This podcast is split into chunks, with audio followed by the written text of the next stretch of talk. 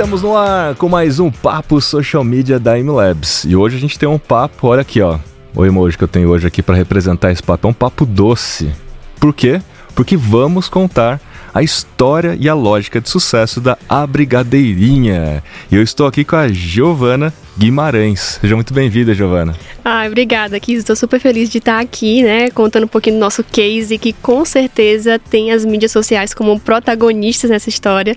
Né? Tô ansiosa para contar um pouquinho da, da, nossa experiência, né, como produtora de conteúdo e como empreendedoras também, Boa. né, no ramo da confeitaria. E é isso aí. Eu vou, vou deixar você contar essa história para apresentar melhor para a turma, mas só colocando aqui, né, você, sua irmã e a sua mãe são Isso. as três empreendedoras fundadoras da Brigadeirinha. Eu quero que, a, que você conte com detalhes aí de onde veio e como é que está agora.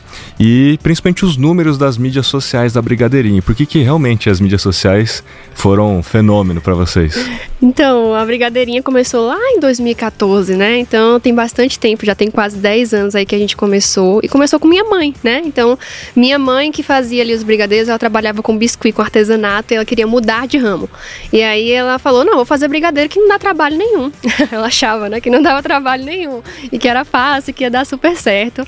E aí ela começou fazendo brigadeiros. Na época, o Instagram era aquele aplicativo só de fotos ali, Sim. né? A gente não, não, não tinha tantas ferramentas no Instagram. Então a gente realmente começou quando tudo era mato mesmo no Instagram, né? então a minha mãe fazia os brigadeiros e a gente abriu uma lojinha. E aí, durante todos esses anos, né, que a gente está no ramo da confeitaria dos brigadeiros, aconteceu tanto tanta coisa. A lojinha fechou, a gente começou a trabalhar de casa e fizemos nosso nome na cidade, né? E muita coisa aconteceu. Porém, é sobre as redes sociais, né? Então foi muito importante, principalmente no começo, porque quando a gente foi trabalhar de para casa, né? Quando a gente foi trabalhar em casa, que antes era uma loja de porta aberta e a gente teve que fechar a loja e fomos trabalhar em casa. Então, o Instagram era a nossa vitrine virtual. A gente sempre chamou assim, né? O Instagram é a vitrine virtual, porque a gente não tinha vitrine vitrine física, a gente trabalhava em casa. Então o Instagram era a vitrine virtual. Então tudo que saía de casa, ali da nossa cozinha de casa, encomendas, tirava foto e colocava no Instagram. Na época não tinha vídeo, né? Então era foto, foto, foto. E aí foi aí que eu fui percebendo que eu levava jeito para isso, né? Que eu achava que eu não levava jeito para nada nessa vida. e aí eu comecei a me interessar bastante por tirar as fotos. Então, minha mãe fazia os produtos e eu tirava ali as fotos com minha irmã também. É, nós duas ficávamos ali naquela parte das mídias sociais, que minha mãe não levava também muito jeito, né? E aí a gente é, ia tirando as fotos, né? Então eu sempre caprichava muito nas fotos, tirava ali o melhor ângulo da foto daquele bolo, daquele brigadeiro, que antes a gente fazia de tudo, a gente começou fazendo de tudo. E foi assim durante três longos anos, né? Então passamos três anos assim trabalhando de casa. E é, depois de um tempo, é, a minha mãe precisou se afastar da produção. Né? Então, quando minha mãe se afastou da produção, eu tive que assumir a produção também. E foi quando eu comecei a produzir os brigadeiros, que era a única coisa que eu sabia fazer, eu não sabia fazer bolo. então, eu sabia fazer os brigadeiros, e aí eu comecei a fazer os brigadeiros e filmar o que eu estava fazendo. E foi aí, né, por volta de 2020, que foi também na época da pandemia, né, que as redes sociais também tiveram um boom ainda maior, né, nessa época. E foi nessa época que eu consegui estar tá produzindo conteúdo, produzindo o, o, brigadeiro ali que eu fazia, e tá postando e tá tendo muito mais visibilidade, né? Já foi, começou com vídeo, então, nessa Já. época. Você se filmou fazendo os brigadeiros e postava também de graça. Naquele começo ali foi assim, vou colocar Isso. nas mídias sociais. Era assim, né? Hum. Então, a gente já tinha um curso online, hum. porém era um curso online que, assim, a gente gravou o curso e colocou lá, né, na Hotmart para rodar, e a gente não, não, não fazia algo, assim, muito profissional, né? Era tudo muito realmente amador, era tudo no, no, na intuição, né, que a gente claro. fazia. Então, a gente já tinha um curso, e na época o Instagram tinha vídeos, né, mas tinha IGTV, é, não tinha Reels ainda, né, Reels isso foi depois. Então, eu postava esses vídeos. Então, eu gravava, é, eu gravava eu fazendo, né? Então, eu tinha uma encomenda de brigadeiros. Então, eu colocava ali, tinha um tripé bem improvisado. colocava ali para gravar e eu fazendo os brigadeiros. E aí, eu fui postando o que eu tava fazendo, né? É, teve um momento que eu narrei o vídeo e era uma coisa que eu não gostava de fazer porque eu tinha muita vergonha de, apare de aparecer, né? Hum. Por muito tempo, eu fiquei nos bastidores, né? Então, era minha mãe que aparecia ali na frente e eu ficava ali nos bastidores dizendo minha mãe, faz isso, faz aquilo, né? E ela, ah, tá bom, e foi fazendo. E aí, nesse momento que ela se afastou da produção, que eu tive que aparecer. E foi quando eu narrei um vídeo mostrando a minha voz, que era algo que eu não gostava, né? Mas eu tive que fazer assim mesmo. Foi quando o primeiro vídeo da gente bombou no Instagram né? Então, olha aí, né? É, em vez de ser só ali aquela mão fazendo, uhum. mas ter a uhum. voz de quem estava fazendo, foi algo que fez a diferença para o um primeiro vídeo da gente bombar no Instagram depois de anos aí, né? Que a gente já tava. Olha é, que incrível, hein? Você nem apareceu, somente a sua voz já deu um outro tom para aquele conteúdo e, e, isso deu muito resultado. Isso é uma dor muito recorrente para a turma que está escutando a gente. Ai, mas eu não consigo aparecer, eu tenho vergonha, eu tenho aquela trava. E você está provando que, olha, só de colocar a voz já muda completamente o resultado. Demais, muda muito, né? Tanto que até hoje é um, do, são, é um dos conteúdos que mais converte, né, no nosso, no nosso, nas nossas redes sociais, assim, no geral, né? São os vídeos que, que eu tô narrando. E muita gente me pergunta, né, sobre essa parte da narração, né? É, porque eu vejo muitos erros, né, em quem narra vídeos. Então, às vezes as pessoas narram lendo um texto, por exemplo, uhum. né? Então, ah, tô lendo ali aquele texto e sem emoção nenhuma na voz, né? E aí eu falo, não, esse vídeo é, pode melhorar se a pessoa colocar um pouco mais de emoção, colocar um pouco mais de, de entonação na voz. Então, isso é algo que eu sempre busco fazer na, nos meus conteúdos, né? Então, eu narro com um sorriso no rosto, é, tanto que muita gente pergunta, fala assim, nossa, parece que ela tá falando sorrindo. E realmente eu tô uhum. falando sorrindo, porque é um conteúdo feliz, né? É, é um conteúdo que eu tô fazendo uma produção de brigadeiros coisa doce, né? O doce é felicidade. Então eu sempre narro sorrindo. Eu às vezes também faço gestos enquanto estou narrando, né? Quase uma, uma, uma dubladora. Ali, né? Estou fazendo um brigadeiro e palestrando ao mesmo tempo. É um conteúdo de do it yourself. Né? A editoria se chamaria Faça Você Mesmo. Isso. Essa câmera ali em cima aparecendo na mão, mas você colocou uma narração, uma emoção que ajudou muito. Deixa eu só colocar uns números aqui pra galera entender a dimensão da Brigadeirinha Sim, hoje. Sim, pois é. Porque você tá contando essa história, mas por que, que a Brigadeirinha tá aqui no Papo Social Media Labs? Porque, gente, hoje a Brigadeirinha tem 600 mil seguidores no Instagram mas eles não têm apenas um único Instagram, empreendedoras não ficaram por ali. Abriram também um Instagram chamado Carimbinho, e você vai contar o porquê. Porque elas criaram um e carimbinho. Tem história, viu? Tem história. Em impressora 3D para personalizar os brigadeiros. Isso se tornou um fenômeno. E tem ah, recentemente a Casas Brig, que é a sua confeitaria. Né? E elas estão res, residem em Feira de Santana, Bahia. Estão aqui em São Paulo gravando hoje. No TikTok tem mais de 528 mil seguidores lá e no YouTube mais de 174 mil inscritos. E esse curso que lá atrás era uma coisa sem pretensão nenhuma, um pouco ali, ah, vou fazer, vou me filmar. Hoje já temos a versão Pro desse curso, que é o curso Brigadeiro Sem Drama, com mais de 8 mil brigadeiretes. Muito bem. Isso mesmo. Pois é. Conta um pouco então, assim, né, de lá para cá você foi, foi, falando e fez a filmagem e criou os posts. Isso foi repercutindo a ponto de vocês evoluírem para qual, porque vocês, vocês faziam brigadeiros por encomenda. Eu, eu entendi Isso. que no começo da história é essa. E qual foi esse ponto de transição para se tornarem autoridades e ensinar as outras pessoas? Então, eu fiz um resumo aqui, né, de 10 é. anos, quase 10 anos, gente, mas realmente muita coisa aconteceu e realmente hoje nós somos a autoridade no ramo dos brigadeiros, né? Então, é, quando tudo mudou foi realmente quando eu resolvi filmar o que eu estava fazendo. Não só filmar para postar no, no, feed do Instagram, mas realmente mostrar nos stories o que a gente estava fazendo, né? Então, é, antes, por, por exemplo, né, antes quando era minha mãe aparecendo e eu por trás, a gente não tinha tanto, tanto, tanto resultado porque era algo assim que ela não estava mostrando ali em tempo real que ela estava fazendo. Era tudo muito gravado, não era é, realmente bastidores, vida real ali, né? Uhum. E aí, quando eu fui fazer, eu, a pessoa que estava ali fazendo e postando ao mesmo tempo, mudou completamente, né? Então, eu, enquanto eu estava ali fazendo aquela encomenda, fazendo aquele brigadeiro, eu estava mostrando por que, que eu armazenava os brigadeiros daquele jeito, por que, que eu coloria a massa do brigadeiro daquele jeito, por que, que eu usava é, é, tal embalagem. E as pessoas foram realmente vendo, olha, ela sabe sabe o que ela faz. Então, ela não é só uma menina que faz brigadeiro, ela realmente é uma autoridade. Então, eu estava mostrando o que eu estava fazendo e eu estava também explicando o porquê do que eu estava fazendo. Então, as pessoas realmente foram percebendo isso. Então, se eu for definir um marco ali, né, de quando viramos é, é, realmente a autoridade no ramo, foi nesse momento, né? Nesse momento que a gente estava ali é, ensinando o que a gente estava fazendo e mostrando realmente que a gente sabia, que a gente vive o que a gente ensina. Sabe um ponto que é muito legal? Eu tenho uma frase que eu sempre falo nas minhas palestras, que é mais sobre aquilo que você sabe do que sobre aquilo que você vende. E vocês fizeram exatamente isso. Vocês, apesar de trabalharem com encomendas, é, vocês ensinaram as pessoas a fazer. Vocês não precisariam ensinar ninguém a fazer brigadeiro. Vocês estariam criando concorrentes. Essa seria a verdade. Mas vocês estavam ali o tempo todo ensinando como fazer, como que vocês estavam fazendo, inclusive quais eram seus diferenciais. O porquê que você fazia da forma como você fazia. Que isso certamente seria um diferencial seu e contando ali para concorrente.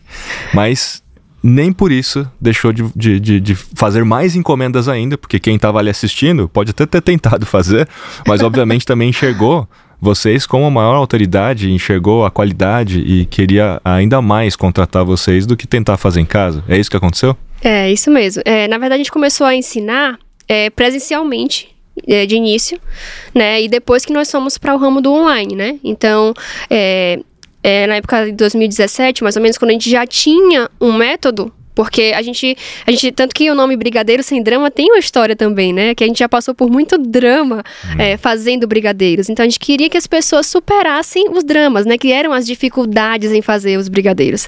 Então, quando a gente observava que as pessoas tinham essa dificuldade, a gente percebia a necessidade de realmente ensinar. E outra coisa também que nos fez começar a ensinar foi a procura dos clientes. Então, na nossa cidade, tinha muita gente procurando a gente, a gente não tinha como atender todo mundo. E a gente viu que muitas pessoas se inspiravam no nosso trabalho. Então a gente pensou, uhum. por que não a gente ensinar para as pessoas, já que está todo mundo se inspirando mesmo, já que a gente não está conseguindo atender a demanda dos clientes, então vamos ensinar para que os clientes possam encontrar em outros profissionais a qualidade que a gente oferece aqui no nosso, no nosso trabalho. Né? Então foi aí que veio, daí que veio a ideia de ensinar, né? Que partiu até Boa. inicialmente da minha mãe. Minha mãe era professora dos cursos, né? E você foi a primeira aluna. Exatamente.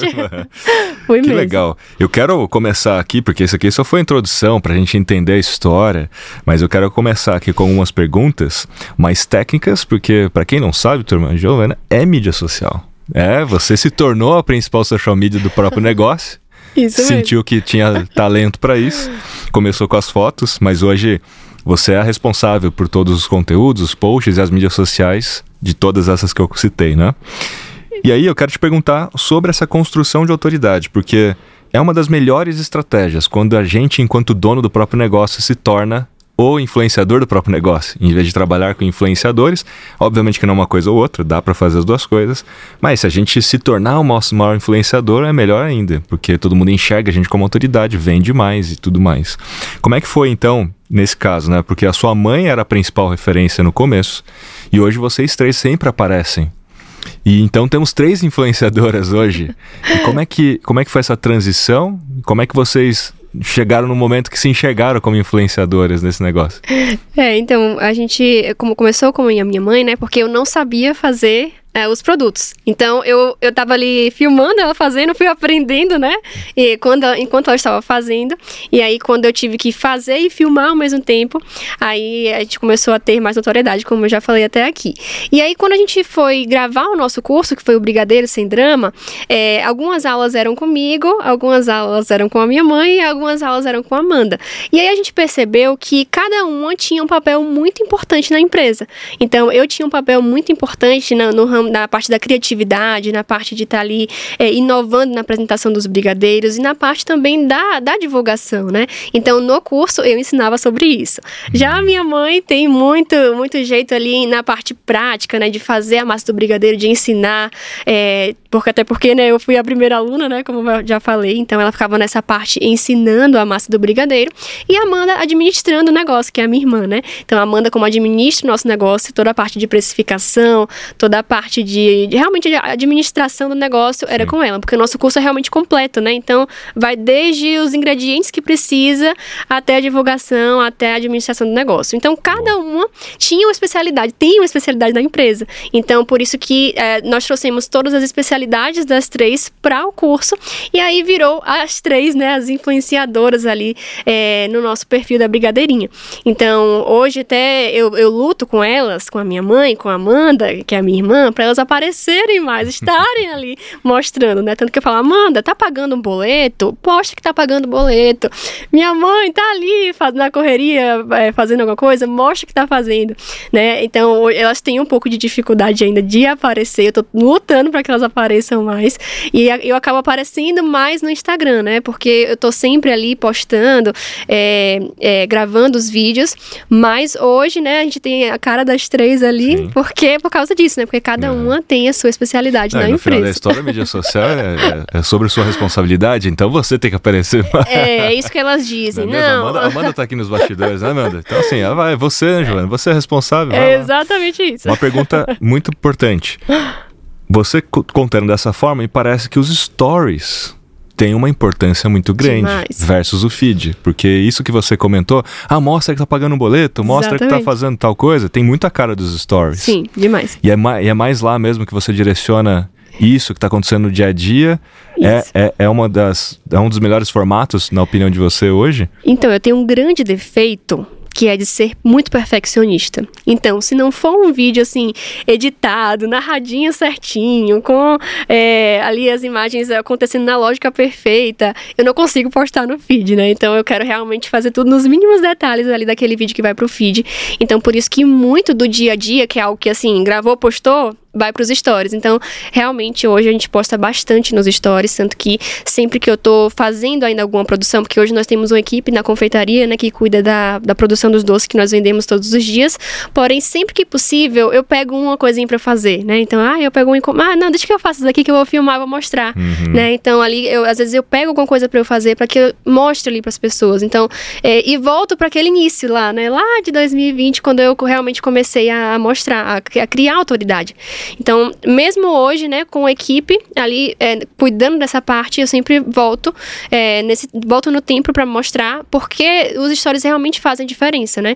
Então, ali nos stories eu estou mostrando é, enrolando o brigadeiro, eu mostro usando o carimbinho, que é o nosso produto. Então, através dos stories eu consigo vender as três frentes da minha empresa, né? Então, eu consigo é, algum cliente que está assistindo meus stories ver que, nossa, olha a massa desse brigadeiro, é muito cremoso, é muito maravilhoso. Olha o o confeito que ela usa, a marca do confeito que ela usa é uma marca muito boa de chocolate, né? Então, o cliente que come meu brigadeiro vê com esses olhos. Mas a pessoa que quer aprender comigo vê a técnica, né? Então, olha só como ela faz o brigadeiro sem drama, né? Como ela não tem dificuldade, como um ponto é perfeito. Então, eu consigo alcançar o público que quer aprender comigo. E eu também consigo alcançar o público que quer comprar o utensílio que eu uso, né? Então, é, o pessoal vê que eu estou usando aquele carimbinho, que eu estou mexendo com aquela espátula, com a, usando uma panela ali que eu tô usando. E ela fala, nossa, onde é que você comprou? E eu falo, na minha loja tem. E hoje então... tudo está à venda. é, tudo está à venda, né? É. Então nós vendemos realmente o que a gente vive, né? Tanto que foi esse o motivo da gente expandir o nosso negócio, né? Então começou com a brigadeirinha, né? Que era ali a mãe que fazia os doces e depois eu e a minha irmã entramos. Mas hoje realmente virou uma, um grupo, né? Que a gente até pretende transformar no grupo Brig, né? Boa. Que é, é, hoje a gente tem a casa Brig, que é a confeitaria, e a loja Brig, que é o nosso e-commerce. Então a gente pensou, né? Então se, se tem é, gente querendo aprender com a gente, vamos ensinar o que a gente faz. Se tem aluno que não sabe onde comprar os melhores, os melhores utensílios, vamos vender o que a gente usa. E se tem alguém querendo comer nossos brigadeiros, então vamos fazer também os brigadeiros para vender. Então hoje a gente atua nessas três frentes sempre com esse motivo. Vocês, na verdade, estão criando um ecossistema onde uma coisa alimenta a outra e há um cross-selling muito legal aí. E isso é uma das melhores, melhores estratégias de negócio, quando você consegue fazer o dinheiro circular ali dentro. Não precisa levar dinheiro para outras pessoas. Vai comprar utensílio? Compra aqui. E vocês criaram marcas próprias então, isso o caso até do Carimbim, vocês fizeram, acho que a primeira produção na impressora 3D, não foi isso a história? Foi isso mesmo. E acredite, é, a gente conseguiu esgotar o nosso, nosso é, estoque de carimbos inicialmente vendendo nos stories, né? Então, eu estava fazendo uma coisa ali sem saber que eu estava fazendo, né? Que eu estava uhum. fazendo uma antecipação. Só que eu não, eu não estudava muito sobre isso, eu só ia na intuição. Então, olha, eu sabia que as pessoas precisam, é, precisa ter um mistério ali, né? Então, aí eu ia fazendo um mistério, né? E não é que deu muito certo, mesmo sem saber o que eu estava fazendo, né? Acabou que deu muito certo. Então, eu estava fazendo ali naquela época, foi em 2000, final de 2020, início de 2021, eu estava fazendo uma antecipação com o carimbinho. Então, eu postava muito nos stories, né? Até mais do que hoje, eu postava muito o meu dia a dia ali na produção. E aí, é, a gente foi, percebeu que os clientes queriam um utensílio, ou queriam brigadeiros é, marcados, é, personalizados, né? Então a gente não tinha um utensílio para isso nas lojas de confeitaria. Uhum. Então a gente foi e fez na impressora 3D, foi até meu noivo que fez o primeiro projeto, né? Então a família toda trabalhando com a gente. então ele fez o projeto ali na impressora 3D e falou: não, esse utensílio eu sei fazer, a gente faz, compra a impressora 3D e faz. E aí ele fez o primeiro utensílio e levava muito tempo para imprimir um, um carimbinho daquele. Era coisa assim de uma hora e meia para fazer um kit com seis. Né? Então, a gente estava ali, passou dois meses produzindo, acho que em torno de 600 kits de carimbinhos. E enquanto estava produzindo os kits, né, para vender, eu tava ali postando nos stories. Olha, vem aí, uma coisa que nunca foi vista antes, algo novo no mercado, porque realmente não existia no mercado. Uhum. Um carimbo para brigadeiro. Existia é, coisas que eram para outros ramos, por exemplo, cortadores para massa de biscuit, que é também no artesanato, mas um carimbo para marcar o brigadeiro em vários é, temas diferentes não existia, né? Então eu tava sempre ali mostrando, olha, vai vir o tema, o que é que vocês acham que é? é o que é que vocês acham que vai vir por aí? Aí o pessoal ficava preocupado com o valor, né? Muita é. gente preocupada com o valor. A antecipação tem isso, né? Ah, legal, mas quanto vai custar? É, quanto é que vai ser? Então eu fiz é. uma antecipação muito grande. E aí no dia que a gente abriu as vendas, que passamos dois meses produzindo e dois meses de antecipação. Então foi uma antecipação bem forte, né? Então só nos stories mesmo, é, eu fiz um outro Instagram, que foi o Instagram do Carimbinho. Então, é, só divulgando nos stories, a gente conseguiu uh, 20 mil seguidores no, no Carimbinho. então a gente nem Uau. investiu em nada no início, é, assim, de, de mídia ou de, de tráfego tráfego, né? No início não, não investimos. Então, é, já tínhamos muitos seguidores, já tínhamos muita gente esperando para comprar. E quando a gente abriu as vendas, como era algo artesanal demais, né, era só 600 kits, esgotou em 15 minutos. Caramba!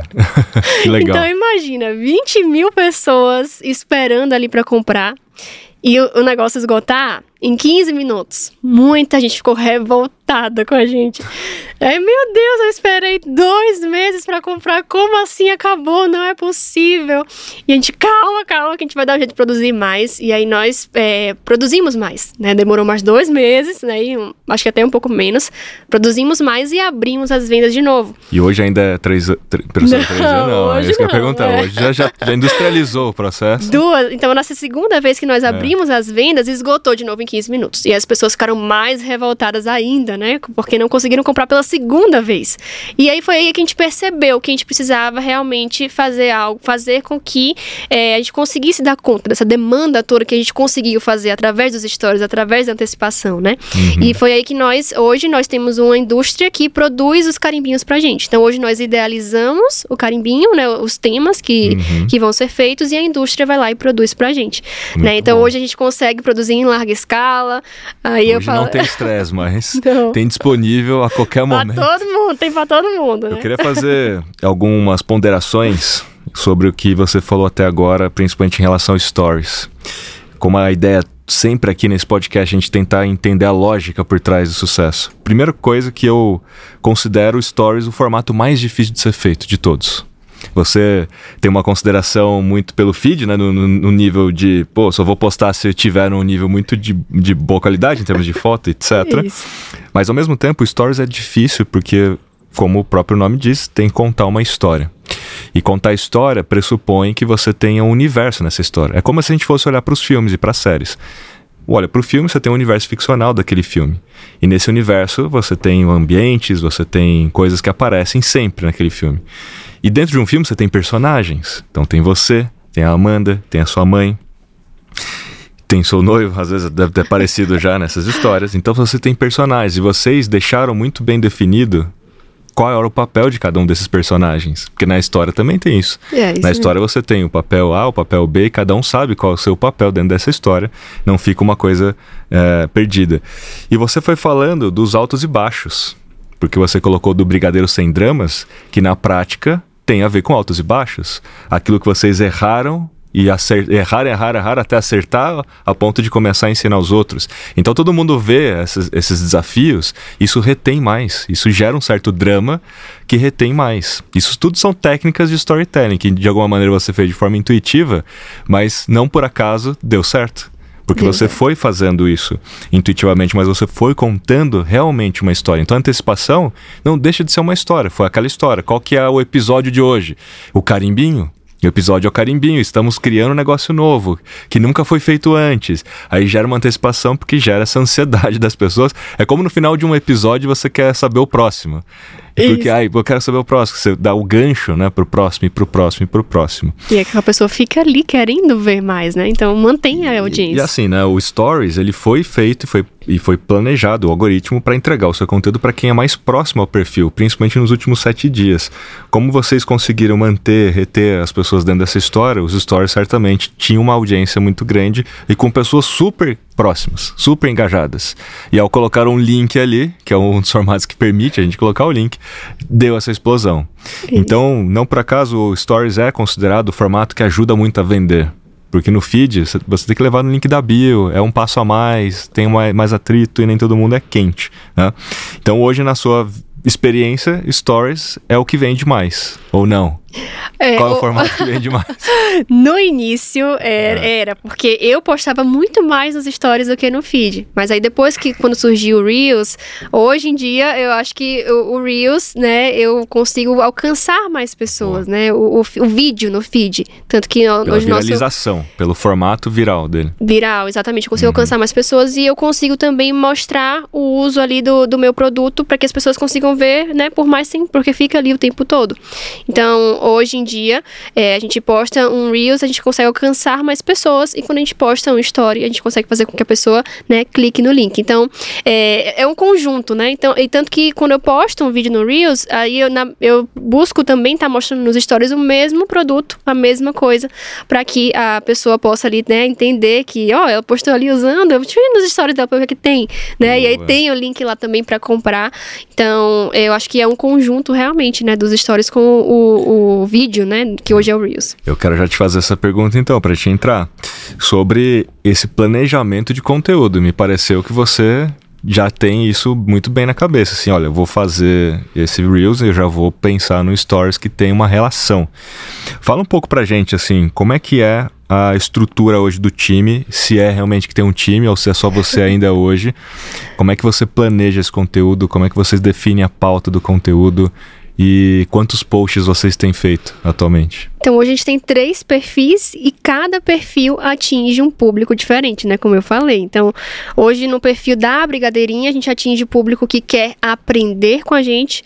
No perfil do Carimbinho, é, não, que, não que eles não se correlacionem entre si, né? A gente consegue jun, é, juntar tudo, né? E falar das mesmas coisas em um só, porém é mais focado, né? Então, no Carimbinho a gente foca mais em, em vender o que a gente usa e na Casa Brig é mais focado em clientes, porque, querendo ou não, são realmente realmente conteúdos diferentes para cada público, né? Então, hoje a gente tem uma social media que é a Fernanda que, que faz os posts, grava ali, né, pra gente, para postar na confeitaria, né, que é a Casa Brig.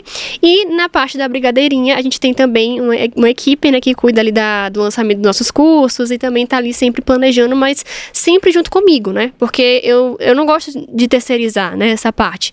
E a, eu, eu conheço mais do que ninguém a dor do meu público. Eu conheço a dor de quem quer aprender eu conheço a dor do cliente que quer comprar, né? Eu, conheço, eu sei o que é que ele quer ver. Eu sei o que vai fazer ele sentir vontade de comer meu produto. E eu sei também o utensílio que vai ser melhor para aquela pessoa que faz brigadeiro, que é o melhor utensílio. Então, eu sempre participo do planejamento.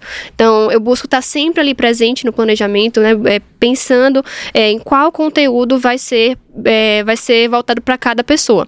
Então, a gente é, busca ver primeiro datas comemorativas, né? Então, sempre tem datas comemorativas que a gente pode estar tá fazendo uma promoção na, na, no site, né? Que é o e-commerce, ou então fazendo uma promoção na loja, é, como o dia do brigadeiro, por exemplo, fazer uma promoção de brigadeiros. Então, a gente, primeiro a gente traça ali as datas comemorativas e depois a gente vai vendo qual é o formato de, de, de conteúdo para cada um desses, desses conteúdos que a gente está buscando fazer, né?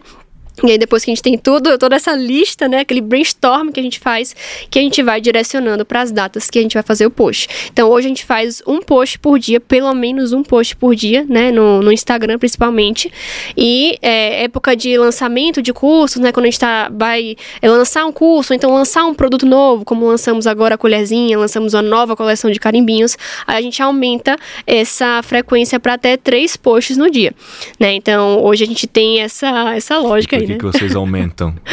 Para aumentar que... a frequência de vezes que vocês aparecem para a mesma pessoa? Isso mesmo, né? Porque quanto mais a gente está postando ali, né, mais vezes a gente está aparecendo para a pessoa, né, em vários horários do dia, né? Então, às vezes tem aquela pessoa que acessa o Instagram tal hora, né? Então, às uhum. vezes a, a, publicação entrega é, mais naquele horário. Então, a gente aumenta mais quando a gente está aí lançando algum produto, seja um produto na confeitaria, no site ou um infoproduto que é o nosso curso online. Você aumenta a probabilidade, né, de aparecer de pelo menos uma vez você vai aparecer para essa pessoa colocando três pelo posts menos. por dia.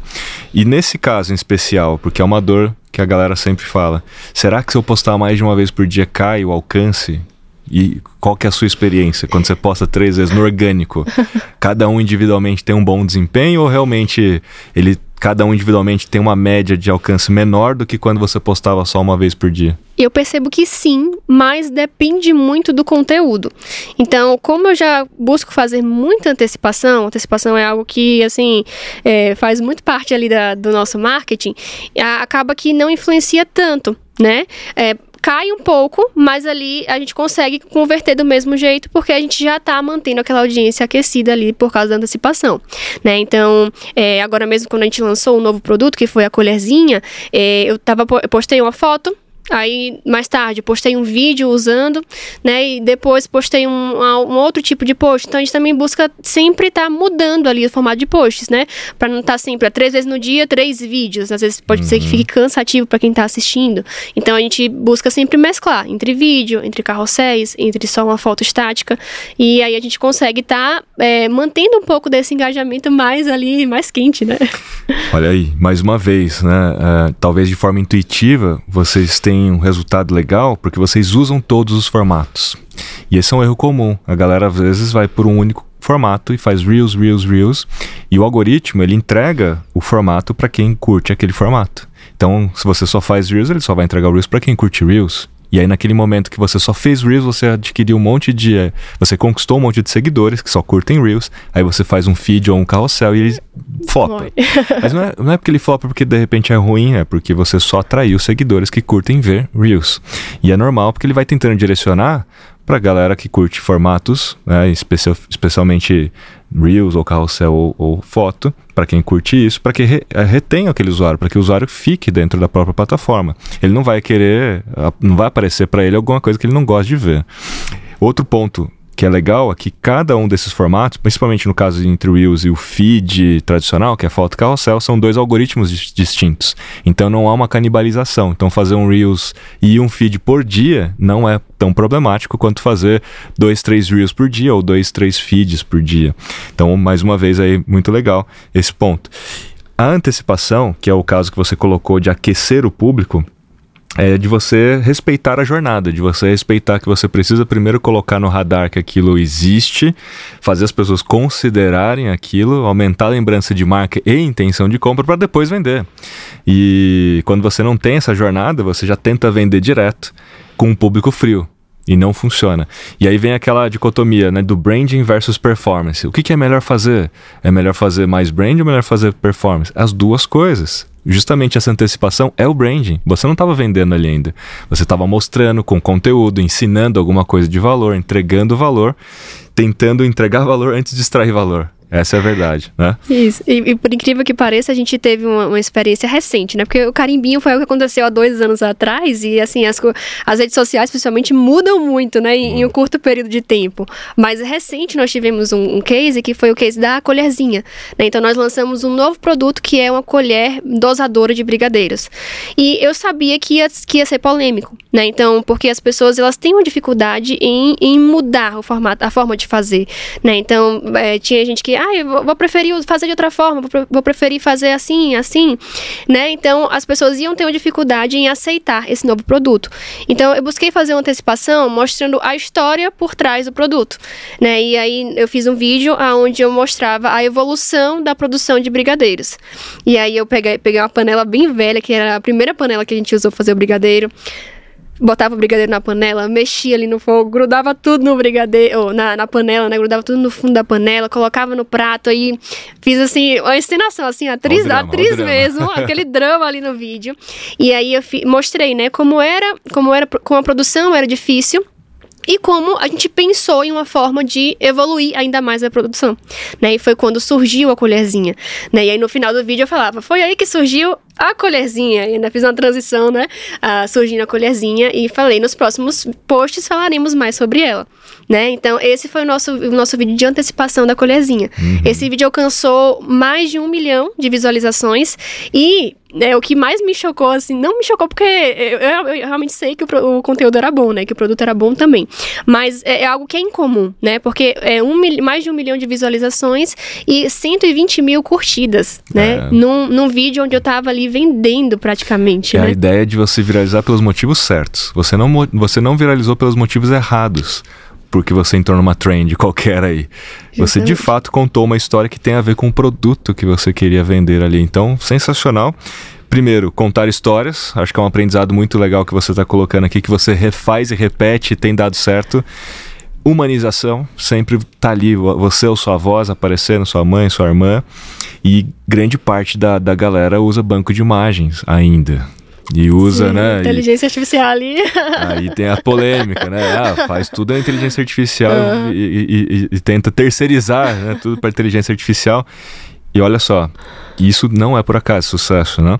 E em termos de time, então você contou um pouco que tem ali um time já que te, te ajuda hoje, mas eu queria saber, hoje vocês têm um bom desempenho orgânico, mas vocês também investem em mídia paga? É, como a gente tem três perfis, né, a gente investe em mídia paga para os cursos online, também para o e-commerce, porém para a confeitaria a gente ainda não investiu, tanto que a confeitaria tem, o que, acho que no, nove meses de que a gente fez o Instagram da confeitaria e já chegamos em 42 mil, quase 42 mil seguidores de forma totalmente orgânica, porque no Instagram da Casa Briga a gente ainda não investiu em mídia paga, né? Ah, é, é, é, a startup do grupo. Né? É, é a Casa Briga. Não, ainda não tem dinheiro dinheiro, tem que considerar isso, porque uhum. são CNPJs diferentes, isso. né? Tem que começar do, né, do zero. Muito legal. Mas então vocês investem naquilo que, que organicamente não vai sozinho. Isso é. O né, curso é um deles. Online. Porque o curso você tem que fazer um lançamento. Apesar de você ter um, um, um público muito quente ali, é, tem um momento, tem uma janela que você abre o carrinho e fecha o carrinho. Isso. Não é isso? Vocês seguem o, o, o a fórmula do lançamento. É. Vocês seguem aquela fórmula de fato. Isso. Vocês chegaram a fazer, você chegou a fazer o curso da fórmula do lançamento? Não, porque hoje a gente tem uma agência, né, ah, que cuida do lançamento. lançamento. Eu falei, tá eu falei, eu não dou conta de tudo.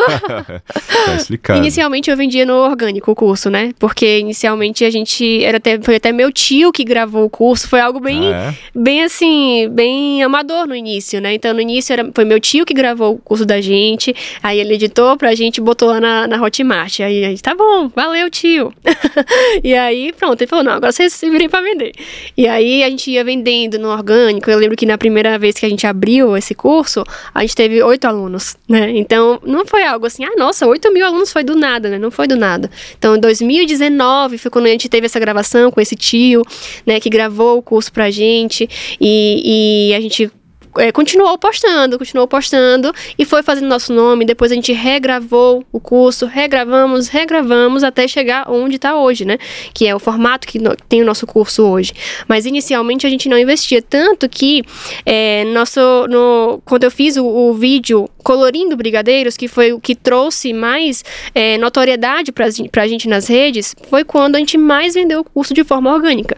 Eu não sabia fazer tráfego porque a gente não tinha uma agência ainda, né? Mas eu fiz um vídeo colorindo a massa do brigadeiro e ele alcançou tantas pessoas que queriam aprender aquela técnica que a gente conseguiu ali vender muito, muito mesmo sem investir em nada. Então, hoje em dia a gente investe, né, em tráfego porque nós temos também, né, uma, uma equipe que cuida profissionalmente disso, mas nós começamos realmente sem investir em nada, só ali aquela ideia, aquele tripé improvisado, né, que eu uhum. colocava e fazendo ali, tingindo a massa, né, e alcançando realmente o público certo, né? Então, quando eu mostrava ali tingindo aquela massa, as pessoas falaram: "Nossa, eu quero aprender mais sobre isso com ela", né? E aí as pessoas iam e compravam o nosso curso para aprender mais sobre os brigadeiros coloridos também até na sua fala fica muito claro que vocês trazem muito link emocional para os conteúdos. O muito. lance da panela fazendo dar errado gera identificação. Muito demais. É, é uma dor. Então a pessoa vê aquilo e fala: caramba, isso acontece comigo. É aquela dor, é o que faz a retenção acontecer. Primeiro a dor chama atenção. Caramba, isso acontece comigo, identificação, mas depois você retém ela porque você já foi mostrando a solução, é a dor para a solução. E todos os links né, que você tem falado aqui nos, nos posts tem essa humanização, tem esse link mais emocional, traz a história verdadeira de vocês ali, do dia a dia. É feito por quem já passou por aquilo, já deu errado, e fica muito evidente, isso é legal pra caramba. Então, esse é um ponto. E, e hoje, vocês não, então não, não patrocinam todos os posts, vocês não impulsionam todos os posts só naqueles momentos em que há um lançamento ou que há um curso, porque o, o orgânico está indo muito bem e já tem trazido é, resultados expressivos a ponto até de não ter estoque muitas vezes, né? Aquele problema bom. Em relação a personalização em relação a, a, relacionamento com o público. Hoje, vocês fazem social listening, vocês usam alguma ferramenta, vocês respondem todo mundo. Como é que é essa operação de olhar os comentários e responder inbox? É tudo ali na unha mesmo, né? Na, quando a gente tá em época de lançamento, aí a gente, na nossa equipe coloca ali alguns, alguns robozinhos pra, é, às vezes, mandar um link no direct. Comenta aqui e recebe um link, receba um link no direct. Também o robozinho vai e manda algumas, alguns, é, algumas perguntas, né? A pessoa vai respondendo. Sim. É o mini então, é, usando? Isso. Né? É, a, tem muito disso, né? Mas isso, é, acho que é até uma pergunta que ainda vai ser feita, mas é, é o que eu, que eu vejo que pode melhorar, né? Que realmente é essa relação com o público, né? Essa relação humana, né? No, no direct. Acho que as pessoas sentem falta disso também. Elas têm. É, elas querem falar com vocês, é. provavelmente, é. né? Ah, estou te mandando uma mensagem, quem é que está falando comigo? é, é. é Será isso. que é a Amanda? Será que é a Giovana? Será que é a Patrícia? Tem vezes que o robozinho responde e aí as pessoas pensam que é a gente e falam, ai, que lindo, me responder. E os e comentários? Vocês respondem os comentários da galera? Sim Sim, eu busco Tem bastante comentário hoje. É, hoje tem, tem bastante comentário e eu sempre coloco uma chamada para ação no final dos meus vídeos, né? Então, é, eu sempre coloco uma chamada para ação, ou oh, me conta mais aqui, você já passou por isso? Me conta aqui nos comentários, né? E aí, é, eu sempre busco estar tá respondendo assim que eu posto, né? Porque às vezes é, eu não consigo voltar para ver depois, ou acontece, ou tem tantos comentários que eu não consigo voltar ali, né? E me perco um pouco. Mas assim, sempre na hora que eu posto, eu vou logo respondendo, até para é, aumentar aumentar ali, né, a quantidade de comentários que tem e a, também o post ser mais entregue, né? Boa. É, todo, todo conteúdo, é, bom, com, bons conteúdos, eles geram diálogo. Ele, e você faz uma, uma chamada justamente para que as pessoas coloquem a opinião delas ou a experiência delas nos comentários. Mas o próprio conteúdo em si, a narrativa do conteúdo, gera esse, esse estímulo para que as pessoas entrem nos comentários. Então, esse é o primeiro ponto aqui que é legal você cria conteúdo que gera diálogo, estimula diálogo. E o seu call to action ele é uma parte importante disso. Eu também, quando faço meus conteúdos, eu faço uma pergunta no título, ou ali no começo da legenda, ou no final da legenda eu chamo, faço uma call to action. E nem sempre call to action é para vender mais. Né? O CTA pode ser apenas para chamar as pessoas para o diálogo. Isso. E os bons conteúdos, ou você entra em uma conversa existente, ou você cria uma conversa nova que é mais difícil, mas quando você, enquanto marca, consegue fazer isso, tem ótimos resultados. As tais trends são conversas existentes. Às vezes a gente consegue entrar numa trend e ter um lugar de fala no contexto do nosso negócio, não só por puro engajamento. Aí também funciona. Então os comentários eles são muito importantes e o fato de você, na hora que você publica, também estar lá para interagir faz com que haja mais comentários, porque quanto mais você responde, mais as pessoas olham que você está lá respondendo, mais estímulo elas têm para comentar também. Quanto mais comentários, efeito manada, gera mais comentários. Isso é muito legal. Então fica aqui a dica. E no dia a dia, então você tem o TikTok, você tem o Instagram, tem o YouTube. Qual é a diferença dos conteúdos de vocês entre essas plataformas? Ou vocês postam praticamente as mesmas coisas, replicam conteúdo? Qual é o seu aprendizado sobre isso? É, eu percebo que, que são públicos diferentes, né? Então hum. eu percebo que no Instagram, quem entra no Instagram não quer só se distrair, também quer aprender, né? Hoje em dia é, o Instagram conseguiu isso, né? Um público que realmente ele quer, quer também quer buscar aprendizado ali no Instagram. Então eu consigo estar tá, é, postando hoje bastante no Instagram, é, visando um público que quer aprender. É, no TikTok, eu percebo que os conteúdos que mais é, são entregues lá são conteúdos onde eu estou usando algo, um utensílio diferente. É, ou, no TikTok, né? Eu falei. Então, no TikTok, eu pensei que eu tinha falado Instagram, falei errado.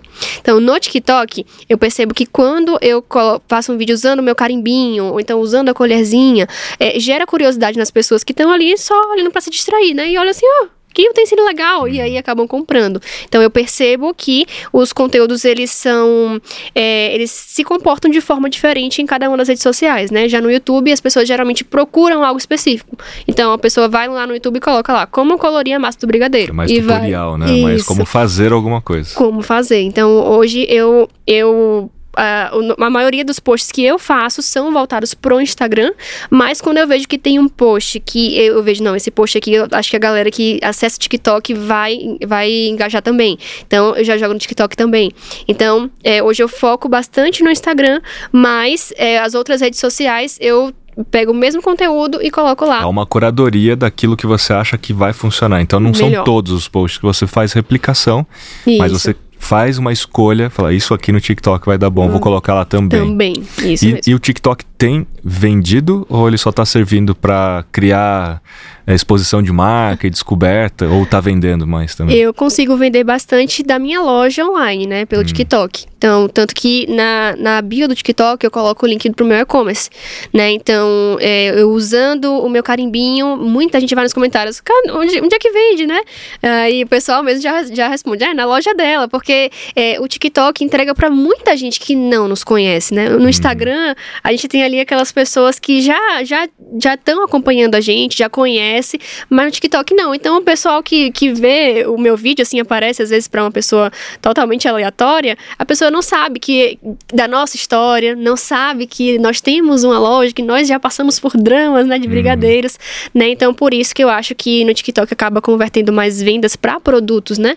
É, mais do que é, na parte do ensino, né? Então, é, principalmente no canal uso o carimbinho, né, no TikTok, muita gente vai para a loja e acaba fazendo a compra daquele utensílio ali, né, que usa no, no brigadeiro. Isso é muito bom, porque vocês têm serviço, tem produto também, então é um complemento muito legal. Você vocês conseguem vender no lançamento e no, no perpétuo e no always on. Vende de tudo. E na experiência, falando agora de engajamento, não de vendas apenas, né? Vamos falar de engajamento. O que, que, na sua opinião, engaja mais? Quando você faz, você sempre fala, isso aqui sempre dá engajamento. Ah, quando eu narro os vídeos, com certeza narração. dá muito engajamento, né? É, principalmente nessa parte da narração. Tanto porque eu coloco muita emoção na narração, né, dos vídeos, que acho que as pessoas se sentem mesmo ali dentro do vídeo, né? Tanto que esses dias eu, eu posto bastante bastidor no meu Instagram pessoal, né? Ultimamente tenho postado bastante, aí uma pessoa pessoa foi e falou: Nossa, mas quando você posta, me dá vontade de comprar tudo que você fala. porque realmente, né, tudo que, que eu vejo dá vontade de comprar, porque você fala de um jeito tão assim, né? E aí a pessoa não sabe nem explicar, mas tem vontade de comprar, né? Então, com certeza, é, o meu público já tá bem acostumado, né, com, com a minha voz ali narrando aquele vídeo. Então, quando eu posto um vídeo narrando, explicando aquele processo, é o pessoal que já me segue já costuma interagir mais e aí, consequentemente, já entrega mais para outras pessoas que vão me conhecendo.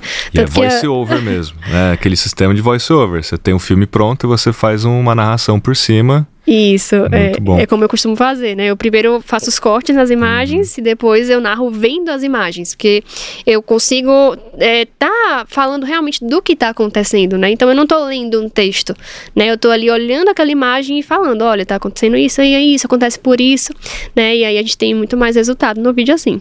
E nas fotos, que você tem uma preocupação estética boa.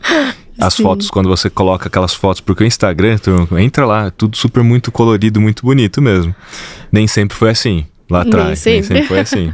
Eu vi um vídeo seu mostrando essa evolução de como é que era e depois, aí depois com a câmera, depois com o estúdio, né, e tal. É, hoje as fotos, entre foto, carrossel e Reels, Reels tem mais viralização, você tem um maior alcance, mas as fotos têm um papel importante nessa equação dos formatos. Não é o que tem mais engajamento, pelo que você está me colocando, são os vídeos narrados, os reels. Isso. Mas qual é o papel das fotos dos carrosséis aí? É, os carrosséis, né, a gente posta mais carrosséis quando a gente está em lançamento de curso. Então, por exemplo, é, quando eu vou fazer, quando a gente posta lá o conteúdo do curso, então a gente posta em carrossel. Ou então, no caso, né, aquela artes, né, artes bem feitas. Ou então, quando é um carrossel só de fotos, é, são assim, produtos que, é, brigadeiros que você pode fazer no Dia das Crianças, brigadeiros que você pode fazer no Natal. E ali tem aquela sequência Boa. é, o de carrossel doces. É bom que você fala, cinco coisas que você pode fazer, o carrossel é muito bom. Né? Isso, né? eu sempre uso bastante o carrossel para essa parte. E a foto estática também é, eu, eu, quando eu tô produzindo conteúdo, né, que eu faço ali aquele vídeo, que eu gravo aquele vídeo, eu já aproveito e falo, não, vou fazer uma foto disso, uma foto daquilo e outra foto, porque é, eu consigo ter dois conteúdos a partir de um único momento que eu tô fazendo ali, né, que eu tô fazendo aquela produção, né, então, é, agora mesmo antes de viajar aqui para São Paulo, eu passei três dias intensos gravando, né, de oito... Adiantando a... conteúdo.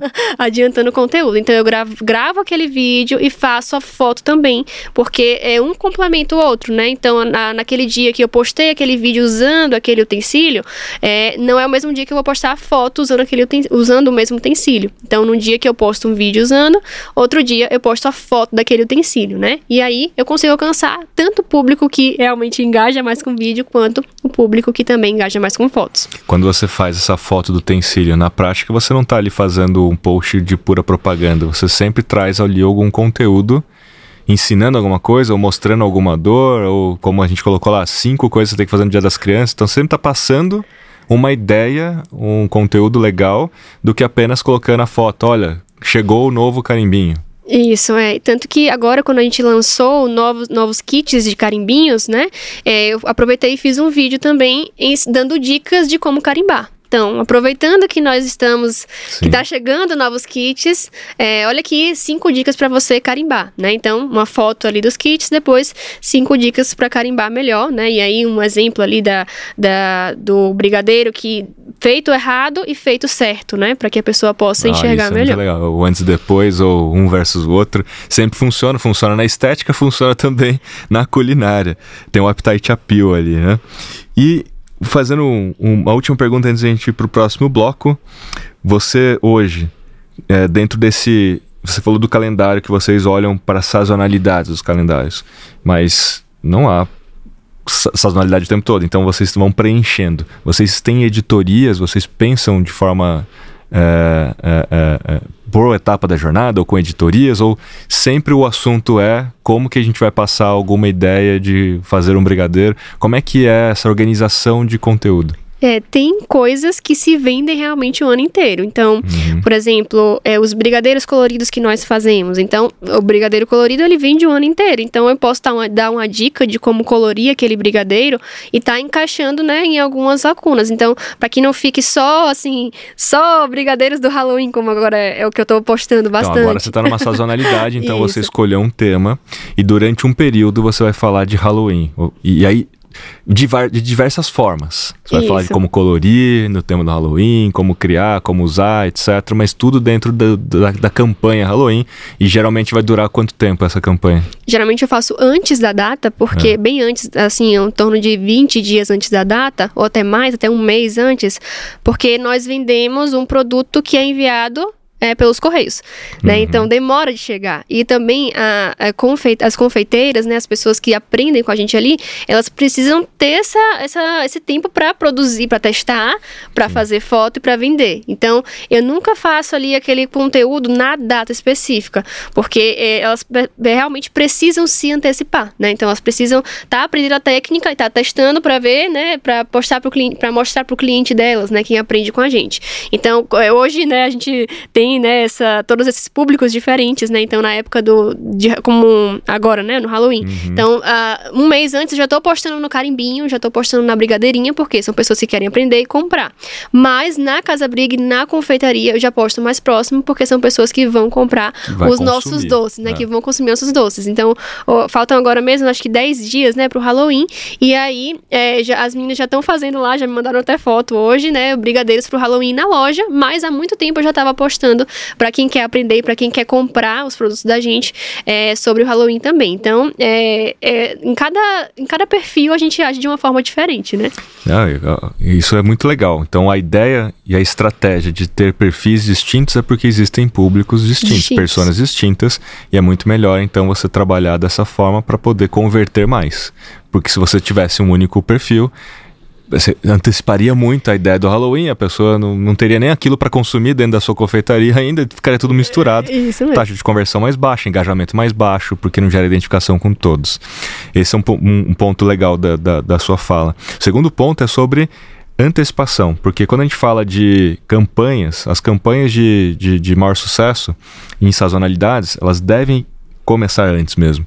E, e, e, o próprio Google chegou a uma conclusão de 18 semanas antes seria o tempo ideal para você iniciar a campanha no nível assim, iniciar o planejamento, começar a discutir o assunto, criar as peças e colocar no ar, então a gente tem uma Black Friday, não dá para fazer uma campanha só na semana da Black Friday. Você tem que começar na, na pré-Black Friday, criando, esquentando uma audiência, criando uma lista VIP para entender o que, que até a galera vai querer ver na Black Friday, como inteligência, para não gastar tanto dinheiro lá naquele momento com mídia paga. Você já pode colocar aqui a mídia paga na pré-Black Friday semanas antes, capturar uma lista para depois vender para essa turma. Enfim, só estou dando um exemplo da Black Friday, mas tem o Halloween, então não dá para colocar só na semana do Halloween.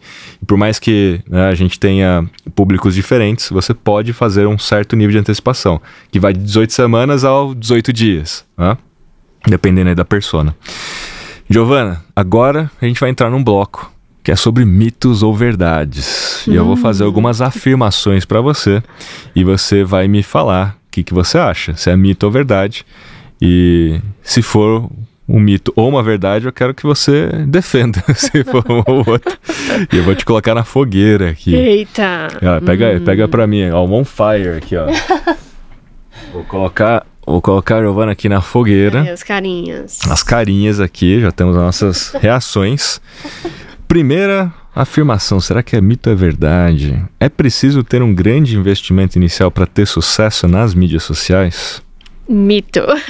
Mito, né? Vocês começaram de fato ali, literalmente do zero. Prova disso orgânico, é a né? nossa história, né? Prova Sim. disso é a nossa história. Com certeza é um grande mito. É, tanto que a gente não precisa investir, né? É, nem em equipamentos, né? Nem tantos equipamentos e nem também é, em, em, em, divulgação, né? Por mídias pagas, né? Por tráfego pago. É, a gente conseguiu vender muito no orgânico conhecendo o nosso público. Né? Então, eu acho que mais importante do que isso é você saber o que o seu público quer, saber a dor do seu público. Né? Por que, que, por que, que a gente vendeu tanto o carimbinho? Porque a gente sabia que o público precisava de. que os clientes queriam um tema do brigadeiro, né? E, e o público precisava de um utensílio para isso. Né? Então, a gente conhecia o nosso público e a gente conseguiu vender sem grandes investimentos. Então, com certeza, eu acho que é um mito. E a prova disso, né? Estamos aqui para provar que é. E tem um ponto assim, né? A galera olha hoje vai ver que vocês têm um estúdio. É um estúdio? Aquela, é, é um estúdio ou a casa de vocês? Eu não sei. É, hoje a gente tem um, um é, uma casa, né? Que a tem gente alugou, casa, que tá. funciona a nossa confeitaria embaixo. E no andar de cima funciona. Eh, tem uma sala que é o nosso estúdio e é. tem uh, o e-commerce que funciona lá também, né? Mas a gente tem um, um cantinho só pra gente é, gravar, hoje, hoje tem, em dia. Né? Hoje tem uma estrutura e tudo. Que comentar assim, né? Às vezes as pessoas olham e falam, ah, tem sucesso, mas olha só, tem estúdio. Aí é fácil. tem câmera, não sei o quê. Mas todo mundo começou de algum lugar e não era assim. Né? E é justamente que não precisa de muito para começar. Eu sempre falo sobre isso, né? Sobre começar. Às vezes você quer que, que tenha, esteja tudo perfeito. Ah, não, eu só vou começar quando eu tiver um estúdio. Então, como é que você vai, vai chegar no estúdio, né? Se você não começar com o que você tem. Então eu gravava ali, né, com um tripé improvisado na mesinha, na, na bancada ali da cozinha de casa, que era onde a gente fazia encomenda. E foi a partir daí que a gente foi é, alcançando né, mais pessoas e conquistando Sim. tudo que conquistamos até hoje. E não eram com o iPhone 15, né? Não é. Somente grandes influencers têm a capacidade de monetizar suas redes sociais? Mito, grande mito né? Porque é, hoje mesmo, né, por exemplo, a gente vende, né? Eu tô sempre trazendo o nosso case como, como é exemplo, é né, gente? Porque é a nossa vivência, né? E, e realmente prova, né, que é um mito.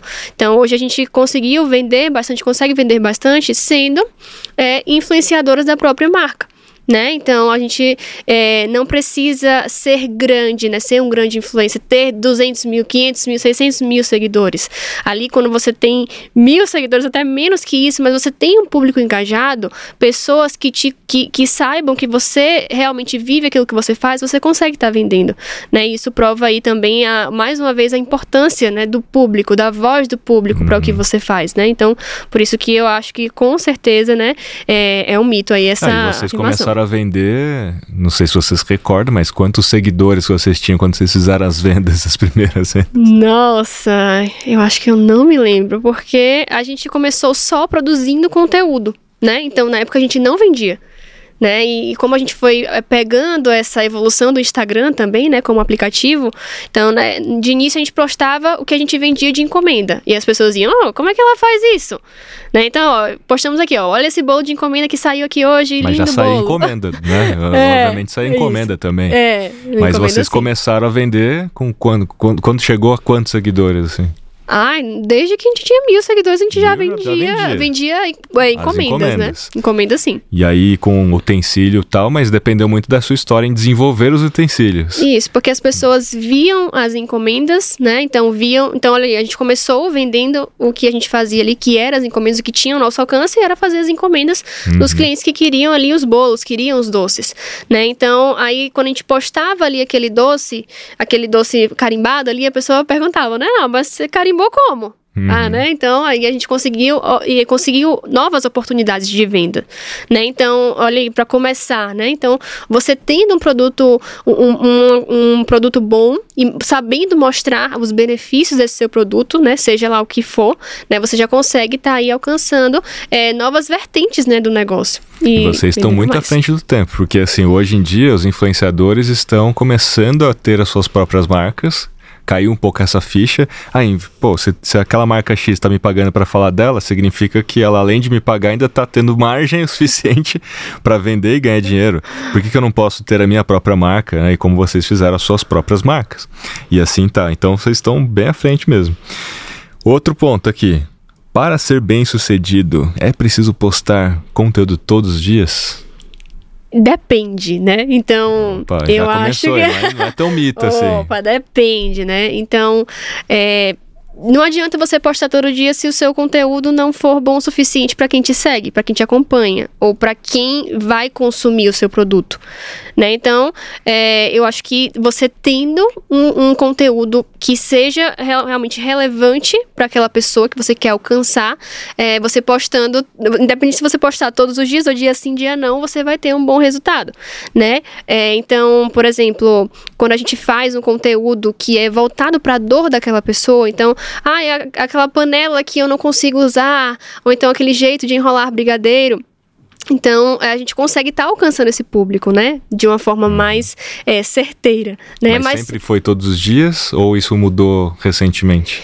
É, é, sempre foi todos os dias, que eu me lembro sim, né? Desde que a gente começou lá, no, lá atrás, eu sempre postava ali, né? Aquele bolo que a gente fazia todos os dias, né? A gente postava sim todos os dias, porém, é, sempre com o público certo. Então eu uhum. sabia o público que eu queria atingir. Então é isso que eu quero dizer, né? Que se você não tem um público bem definido, um público-alvo bem definido, é, eu, eu acredito que não não adianta você estar tá, né, atirando para todos os lados, né? Então por isso que eu acho que depende muito. E o conteúdo define o público. Então você, quando estrutura o roteiro, ou roteiriza o conteúdo, já pensando que você quer atingir aquela pessoa, então o conteúdo vai atrair mais aquele tipo de pessoa. Isso. Então, por exemplo, tem muitos alunos, né, que veem o que a gente está postando, eles querem vender brigadeiros. Eles querem alcançar clientes que comprem os brigadeiros. Mas eles postam o quê? Eles postam dando uma dica de como fazer o brigadeiro. Né? Então, olha aí, ele quer alcançar um público que quer comprar. Por que ele está ensinando a fazer? Né? Então, de que adianta ele postar todos os dias ensinando a fazer se ele quer alcançar quem vai comprar? Né? Então ele vai alcançar outro público. Então por uhum. isso que com certeza você precisa ter bem definido que saber o que é que a pessoa que vai que vê seu conteúdo o que é que vai fazer ela comprar, né? Então uma pessoa que vende doces, por exemplo, eu sempre falo isso para as minhas alunas, né? É, você tem que pensar o que vai fazer ela sentir vontade de comer, de comprar. É o cuidado no preparo daquela pessoa, é, é também como é como é a textura daquele produto. Então, isso, o ingrediente de qualidade. Então, isso é um conteúdo para quem quer comprar esse produto, né? Não ensinando a fazer ali aquele brigadeiro. O cliente não quer saber, não quer aprender a fazer, é comprar tão, pronto. Eles estão tentando modelar o sucesso de vocês. E esse é um ponto que Copiar, a galera né? copia sem entender a lógica. E aí acha que fazendo o que vocês fazem, eles também vão vender mais para consumidores finais. Mas eles não entenderam a lógica de que tem públicos diferentes, estão simplesmente tentando copiar. Isso. Por isso que é tão importante entender a lógica, porque às vezes você copia, funciona a curto prazo, mas depois para de funcionar porque não é o, o seu modelo de negócio, o modelo é outro. E aí Exato. as variáveis mudam, mas você não entendeu o que, que mudou, o que, que funciona, o que, que não e funciona. E você tá ali postando todo dia e não tá vendendo e não sabe por quê, né? Então, é. depende muito. E as mídias sociais, na sua opinião, já estão saturadas ou tem espaço para alguém criar um perfil agora de brigadeiro e ter sucesso também? Com certeza tem, tem espaço, sabe? E assim, é, principalmente hoje que existem tantos subnichos, né? Então, hoje, é, se eu for fazer, se você for fazer um perfil, por exemplo, para confeitaria no geral, né? Vai ser difícil você conseguir alcançar, né? É, a pessoa que você quer alcançar. Mas se você ver um subnicho, se, espe se especializar em um subnicho específico, né? É, há uma maior probabilidade de você ter sucesso no ramo, né? Então, por exemplo, nós começamos, nós tivemos bastante visibilidade fazendo brigadeiros coloridos. Então, olha aí, confeitaria foi para o nicho de brigadeiros, depois brigadeiros coloridos. coloridos. Né? E hoje em dia. especialidade. especialidade, pois é. Então, hoje em dia tem tantas, tantas vertentes do brigadeiro, né, que já é um subnicho que você pode estar tá, tá se especializando, né, por exemplo. Então, é da mesma forma para qualquer outro ramo, né? Então, você tem que pensar realmente especificamente. Então, vamos supor, aí você pode pensar assim, não, mas brigadeiro colorido não tem muito o que ensinar só ensinar a colorir a massa acabou. Mas não, você pode ensinar ah, uma técnica para fazer para tal ocasião, para uma data que, que específica que está chegando, né? Então você pode estar tá alcançando aí as pessoas que querem aprender com você, por exemplo. Então as pessoas que querem comprar um brigadeiro colorido para ter na festa, né? Então por isso que é, você focar em algo que ainda não é tão explorado, né? Acho que, acho que é um, um, um bom caminho aí para o sucesso. E contando uma história rápida o ano passado, porque você já me recordou, inclusive, estávamos no evento do TikTok, Walk the Talk, e vocês fizeram um brigadeiro exclusivo para o evento com carimbinho do TikTok. Do TikTok. Com as cores do TikTok. E aquilo foi incrível. Quantos brigadeiros vocês fizeram? Nós fizemos cinco, mais de 5 mil brigadeiros, né? Uau. Porque, e olha aí onde chegou, né? Por causa das mídias sociais, né? Onde chegou o nosso trabalho.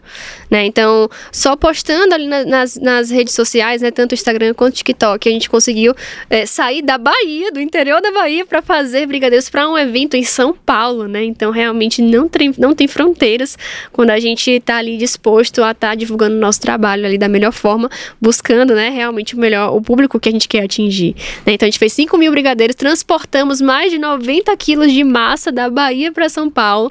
Chegamos aqui, a gente conseguiu algumas pessoas para ajudar a gente para enrolar, e aí a gente conseguiu estar tá lá com os brigadeiros temáticos e lindos no evento, né? Então... Inclusive até a técnica, vocês filmam tudo mesmo, você é muito bom em documentar tudo que você faz. Sim. Isso é um aprendizado aqui para a turma que está assistindo a gente, porque vocês documentaram o como vocês transportaram esses brigadeiros, vocês congelaram e teve ali talvez uma técnica de congelamento para esse negócio chegar aqui ainda congelado, dentro certeza. de isopor, como é que foi a logística, e chegaram aqui, colocaram a mão literalmente na massa, fizeram mais de 5 mil e encaixotaram ainda nas caixinhas bonitinhas. Né? Nunca viram tantas caixinhas assim na vida e fizeram.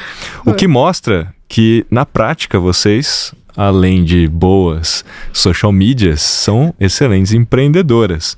E, e, e aí fica a nossa frase final aqui: empreendedorismo digital é fácil, qualquer um consegue fazer? ou realmente exige esforço, talento, resiliência? Olha, é meia verdade essa afirmação, né? Que é fácil, nada é fácil, né?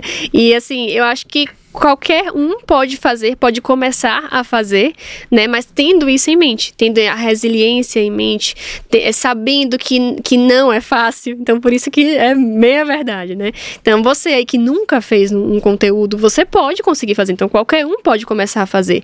Só que você precisa realmente ter em mente o público que você quer atingir, que você quer alcançar, né? E, e a resiliência é algo que também fez muita parte da, da nossa história, né? Como produtora de conteúdo, porque a gente não começou com vídeos virais, né? Com vídeos que alcançaram muita gente. Então a gente começou ali fazendo um vídeo para aquele público que estava ali assistindo, então observando qual era a dificuldade daquele público e aí a partir dessa observação das dores das pessoas, a gente foi produzindo mais, produzindo mais, produzindo mais e ali, insistindo naquilo que a gente estava fazendo, até a gente conseguir alcançar cada vez mais pessoas. Então, de pouquinho em pouquinho, a gente foi formando ali uma legião de pessoas que, que nos acompanham e hoje em dia até que aprendem com a gente, né? Então, são mais de 8 mil alunos, né?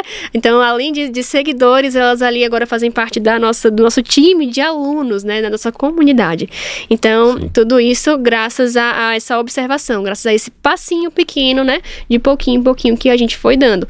Então, realmente realmente resiliência, eu acho que é a palavra-chave. E eu vi que vocês mostram muito o sucesso das alunas também, o quanto que elas vendem em escala, escalas assim, estratosféricas, inclusive alunas que eu falei, uau, tá fazendo tudo isso, né, de brigadeiro, para a cidade toda praticamente, é todas elas tendo muito sucesso. É a ideia do GC, do User Generated Content, de você trazer os próprios brigadeiretes para dentro do conteúdo, mostrar o sucesso delas, ajuda muito nesse lançamento. Passa para mim esse de milhões aqui, ó. Tá vendo, gente? Aprenda a fazer posts de milhões, né? brigadeiros de milhões com a brigadeirinha. Giovana, muitíssimo obrigado pelo papo de hoje. Super, super legal mesmo. Parabéns pelo trabalho de vocês. Manda um abraço pra sua mãe, Patrícia. É. A Amanda tá aqui também. Ah, na verdade, essa aqui é da Amanda, né? Amanda que cuida de mim. É. Essa aqui vai ser o emoji da Amanda. Tá aqui. Muito bem. Hoje, a turma encontra então no arroba a brigadeirinha no Instagram a colherzinha, que é a nova, é isso? Vai ter o seu perfil também, a colherzinha? A, a colherzinha, a gente não vai fazer outro perfil. Tem. tem é, é, é... O carimbinho. Carim, o carimbinho. É carimbinho ou carimbinho, né? É o carimbinho. Arroba o carimbinho. Isso. Tem Casas Brig, que é a confeitaria. E o, e o, e o site que é lojasbrig.com.br. Muito bem, senhoras e senhores, esse foi o Papo Social Media de hoje. Agradeço de novo. Coloca aí, ó, cinco estrelas no Spotify, dá o seu like, assina aí no nosso YouTube e até o próximo papo. Valeu!